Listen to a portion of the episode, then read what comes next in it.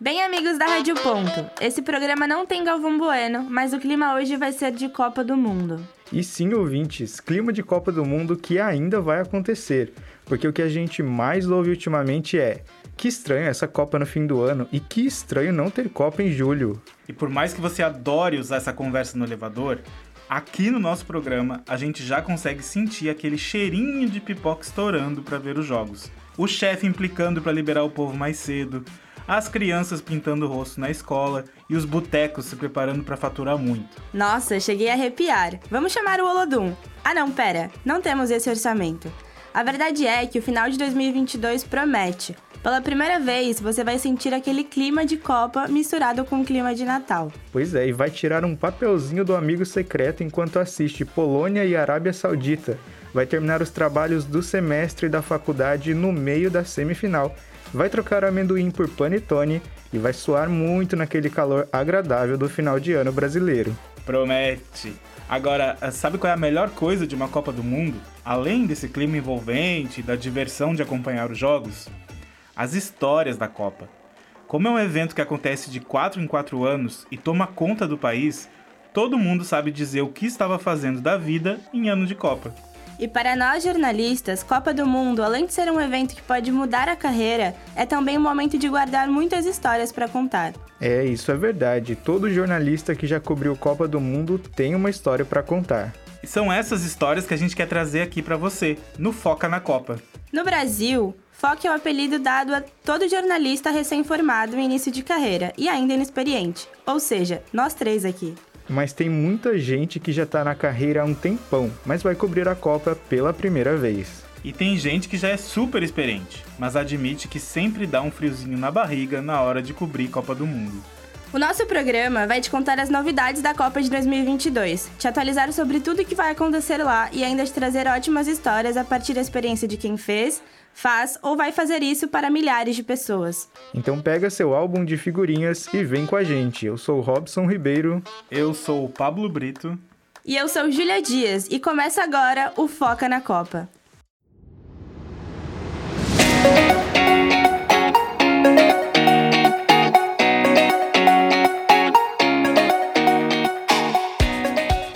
Neste ano, o Catar, um dos países mais ricos do mundo, é quem vai sediar os Jogos. Essa é a primeira vez que um país de cultura árabe recebe o evento. O Catar tem uma população total de 2 milhões e 900 mil habitantes. E a expectativa é que durante os 27 dias de torneio, o país receba 1 milhão e meio de torcedores. Junto a eles, as 32 equipes selecionadas entram em campo na disputa por um mesmo objetivo, o de levantar a taça de campeão.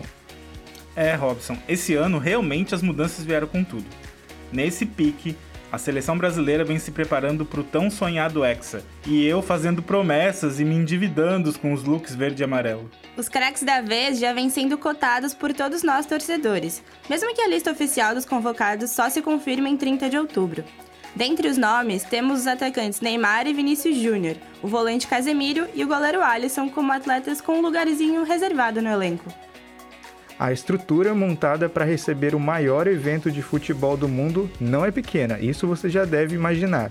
Só para a gente ter uma ideia, sete dos oito estádios escolhidos para sediar as partidas foram construídos do zero.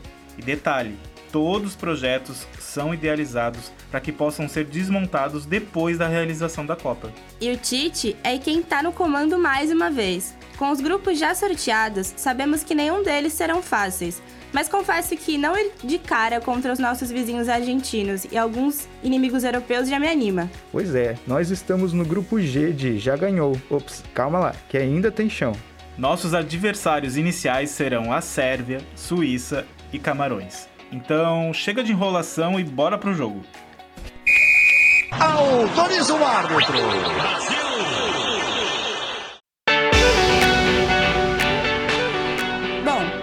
Iniciarmos a partida por aqui, já que estamos falando de preparação, além do país sede, tem uma outra seleção que precisa se preparar e muito para entrar no estádio. Mas essa não entra para jogar, e sim para levar as informações de tudo que acontece até a sua telinha. Sim, estou falando de nós, jornalistas. Nós conversamos com o repórter Felipe Cury do canal Sport TV. Ele falou um pouco mais sobre essa rotina e a gente te conta tudo a partir de agora. E logo de cara, uma das primeiras dúvidas que todos nós temos é: como é a dinâmica de cobertura do repórter que não cobre os jogos presencialmente? O Felipe nos conta que, para quem fica aqui no Brasil, a rotina é bem diferente. O foco é direcionado para a repercussão do evento e na procura de histórias que ilustram o que acontece nos campos do outro lado do planeta. É o que ele chama de lado B da Copa. É, no Brasil, a gente tem que atender a demanda daqui, então acontece muito, vocês já devem ter visto, né? Tipo, ah, jogo da Argentina contra uh, Camarões, sei lá. Você vai num lugar, num restaurante argentino, que o chefe é argentino e tal, vai conversa com o cara, não sei o quê, juntou a torcida argentina lá, descobre que tem um pessoal de Camarões que está assistindo, sei lá onde também, em São Paulo e tal. Então, a gente acaba fazendo meio que esse, esse outro lado, assim, da Copa para mostrar que é um evento que, enfim, mobiliza todo mundo e acaba girando bastante em torno disso também, das pessoas que estão assistindo e como que elas estão assistindo.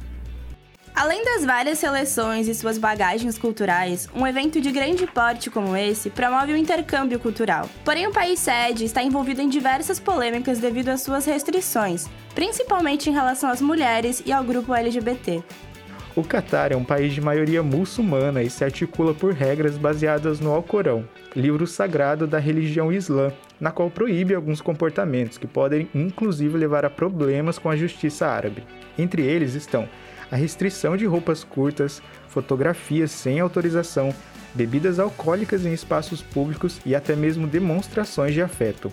Nesse contexto, perguntamos ao Felipe como tem sido a preparação e qual deve ser a posição do jornalista para lidar com essas questões. Eu acho que o papel é, do jornalista é estar preparado para todo tipo de situação. Né?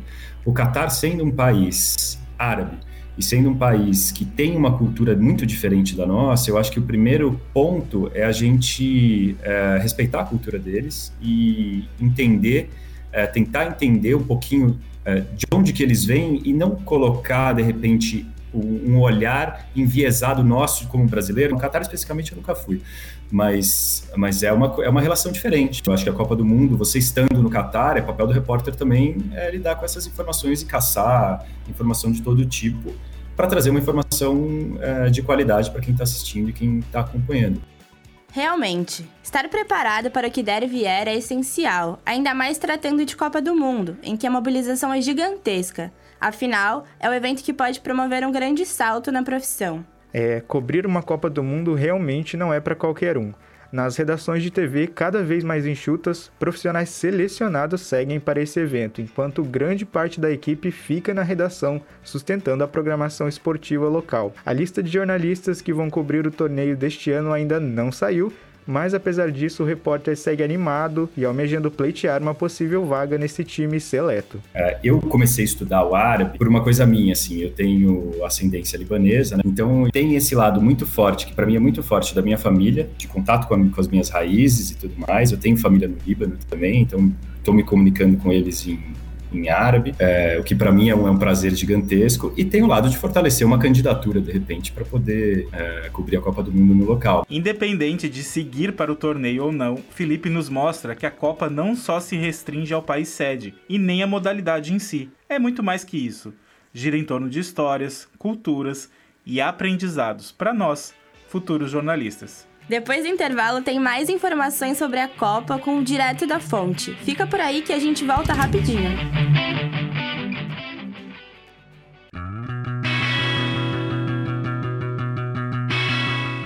Você está ouvindo Rádio Ponto. Continue ligado na programação.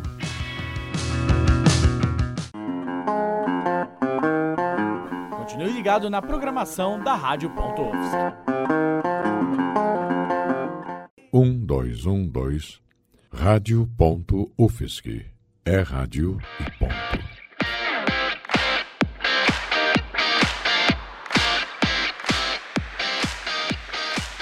Estamos de volta com o Foca na Copa. E pessoal, vocês sabem que essa Copa do Mundo do Catar promete ser a mais inclusiva da história? Tô sabendo, Robson. É porque a FIFA estabeleceu critérios para que a infraestrutura eletrônica de transporte público e serviços no país ofereça condições mínimas de acessibilidade. É isso mesmo, amigos. Em hotéis, por exemplo, será obrigatório que o acesso físico e digital para pessoas com deficiência ou mobilidade reduzida sigam padrões definidos pelo Conselho de Turismo do país. Pois é, além disso, todos os estádios devem contar com salas destinadas à acomodação de deficientes intelectuais.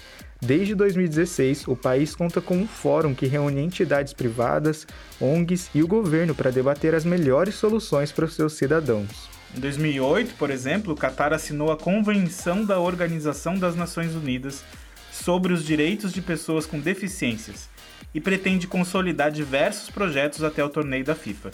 Vamos ficar de olho. É isso aí.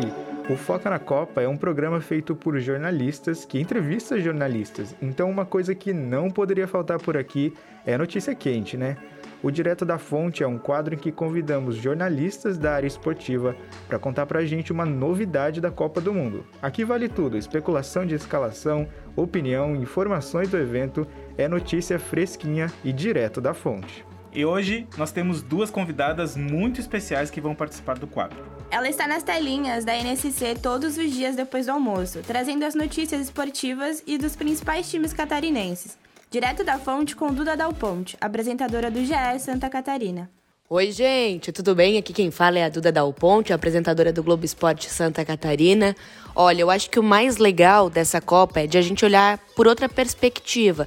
Tem a perspectiva jornalística, mas também tem a perspectiva comercial. Vocês já pensaram como vai ser bom para as marcas estarem na Copa do Mundo numa época diferente, em novembro, com o verão próximo, é, com as férias chegando? Então, com certeza, aqui no Brasil a gente vai vivenciar outro clima e eu tenho certeza que as marcas estão pensando nisso. E claro, aqui na NSC a gente também está pensando, estamos preparando uma cobertura super especial, direto do Catar, também aqui em Santa Catarina. A cobertura se chama Catarinenses. Então é aproximar os catarinenses da Copa do Catar. Vai ser uma Copa super especial por vários pontos e, claro, a gente vai estar tá de olho e em cima do lance. Ela é jornalista do grupo NSC, aluna aqui do jornalismo da UFSC e entende muito sobre esporte, mas sabe tudo mesmo é sobre futebol. Direto da fonte com Bianca Anacleto. Oi, pessoal, eu sou a Bianca Anacleto, sou estudante de jornalismo da Universidade Federal de Santa Catarina e sou uma apaixonada por futebol. Olha, gente, eu tô super ansiosa pra Copa do Mundo. Já era para ela estar tá acontecendo, já tá finalizando aí nos meses de junho e julho. Só que dessa vez a Copa vai acontecer em novembro. Isso porque o país sede, o Catar, tem as temperaturas muito elevadas. Se tradicionalmente o evento acontecesse no meio do ano, as temperaturas no Catar poderiam ultrapassar os 40 graus. Isso seria meio que inviável de jogar bola. E falando do Catar propriamente dito, a FIFA tinha uma série de países para escolher para sediar o evento e escolheu justamente o Catar. O Catar tem uma série de violações com os direitos humanos que são sempre denunciadas ali para a Organização das Nações Unidas, e uma das denúncias recentes do país é a questão do trabalho escravo na construção dos estádios que vão ser sediados os Jogos da Copa do Mundo. Então acho que colocando luz a esse evento tão grande que é a Copa do Mundo e também ao país Catar, é bom a gente ficar de olho nessas questões que ferem os direitos humanos e que, assim, a internet coloca como a FIFA passando pano para o país. Obrigado, Duda. Obrigado, Bianca. Só informação de qualidade mesmo. O Direto da Fonte volta a qualquer momento com mais novidades sobre a Copa. Depois do intervalo tem rodada de palpites, tem mais informações. E tem também uma entrevista com o Ian Bochá.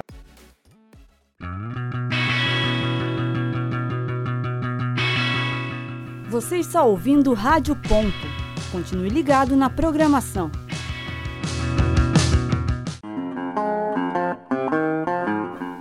Ligado na programação da Rádio Ponto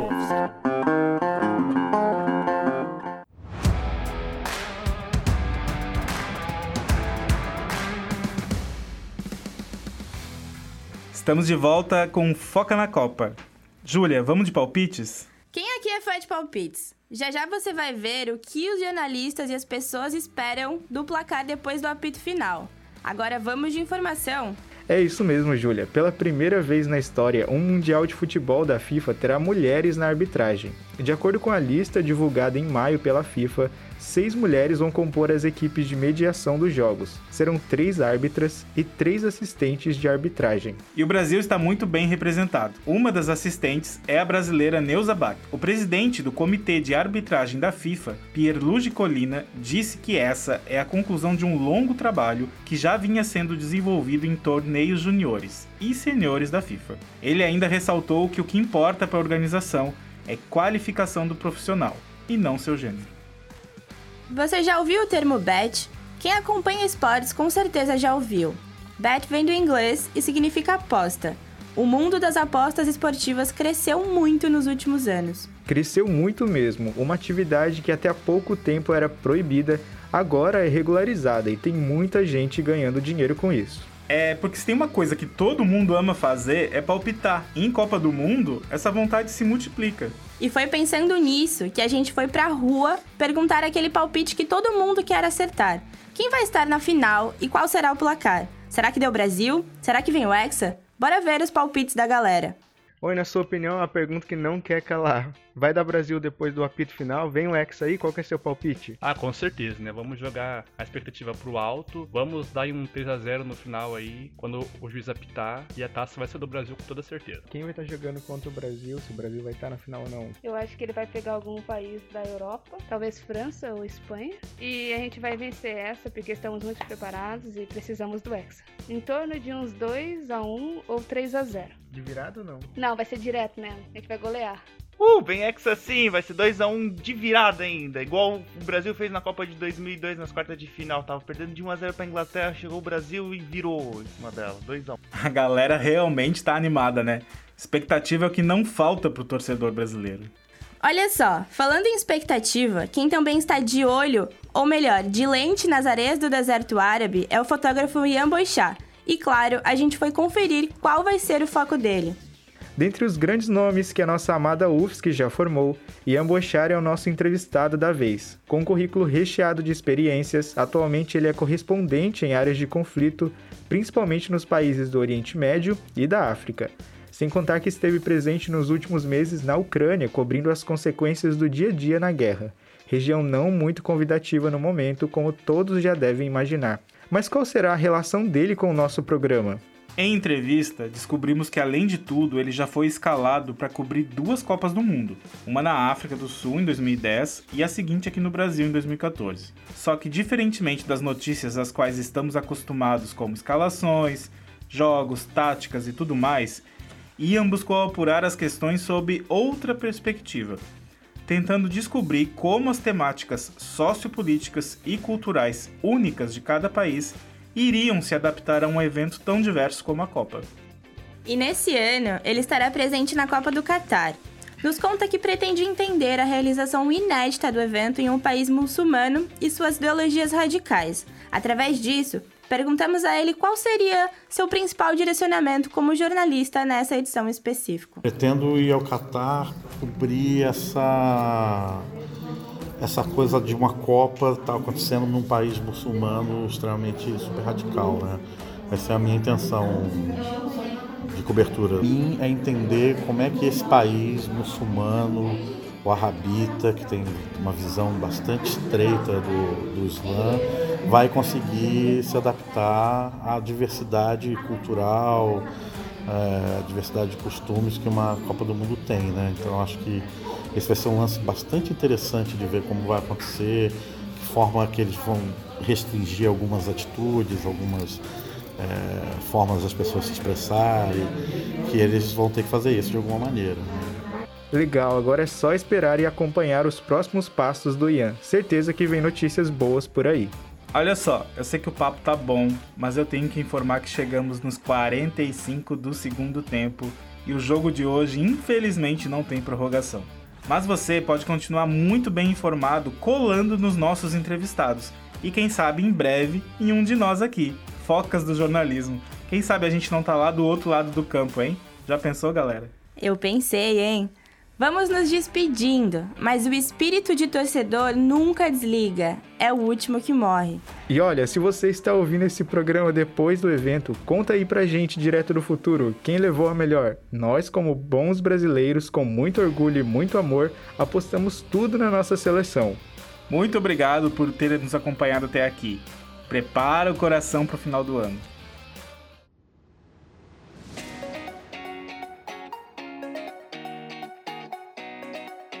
Programa Foca na Copa fica por aqui. Ele foi produzido pelos alunos Júlia Dias, Pablo Brito e Robson Ribeiro, do curso de jornalismo da Universidade Federal de Santa Catarina, para a disciplina de Laboratório de Áudio e Rádio Jornalismo do primeiro semestre de 2022. As entrevistas foram cedidas pelos jornalistas Bianca Anacleto, Duda Del Ponte e Felipe Cury, e o fotojornalista Ian Boechat. Locução e edição por Júlia Dias, Pablo Brito e Robson Ribeiro. Monitoria da disciplina por Felipe Melo. Coordenadoria técnica por Peter Lobo. Estagiária docente Juliana Gomes. Orientação da professora Leslie Chaves. Rádio.UFSC. É rádio, é jornalismo, é esporte e ponto.